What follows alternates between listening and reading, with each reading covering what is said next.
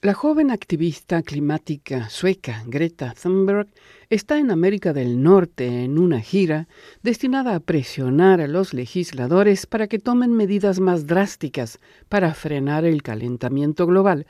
La joven de 16 años ha dado una voz global a la angustia que los jóvenes sienten por su futuro porque el miedo está afectando a toda una generación de niños en lo que se conoce como ansiedad ecológica. My generation is facing a future of economic instability, food scarcity. Mi generación se enfrenta a un futuro de inestabilidad económica, escasez de alimentos, fenómenos meteorológicos extremos, y nosotros, los niños, estamos desesperados. Extreme weather events, and we, the children, are desperate. Emma Lim, de 18 años, es una de los casi 200 jóvenes en todo Canadá que promete no tener hijos. Dicen ellos que les preocupa que los políticos no actúen para salvar el mundo en el que vivimos. Y ellos no están solos. Un número creciente de jóvenes en todo el mundo están viviendo con temor y muchos están siendo tratados por lo que los profesionales llaman ecoansiedad. Una encuesta estadounidense recientemente encontró que siete de cada diez adolescentes están preocupados por el cambio climático. Los médicos dicen que la ansiedad ecológica o los temores sobre el cambio climático no son irracionales. La doctora Irena Buca dice que el medio ambiente puede afectar la salud mental y física de los niños y esto para toda la vida. We know that children breathe more air Sabemos que los niños respiran más aire, comen más alimentos, beben más agua por kilo de peso corporal.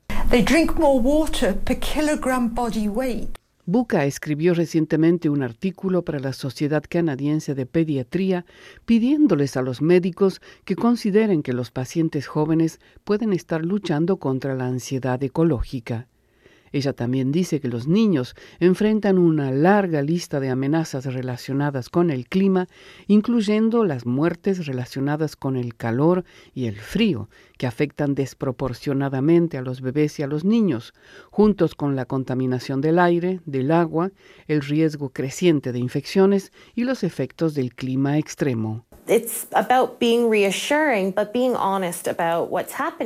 Hay que tranquilizarlos, pero también ser honestos sobre lo que está sucediendo y discutir lo que podemos hacer para ser parte de la solución.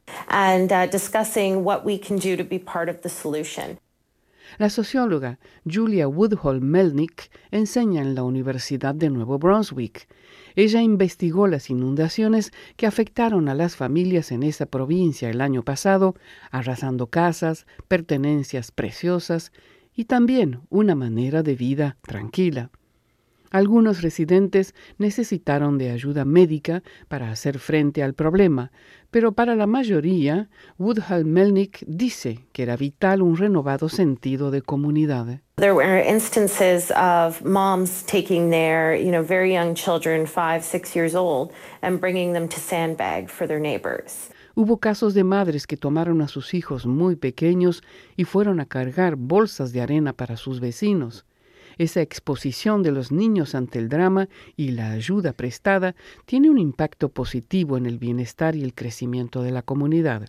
Um, so exposing them to community that way, which is a it's a positive impact on uh, well-being and community growth. Canalizando el miedo y esperando que puedan hacerlo mejor para la próxima generación de niños.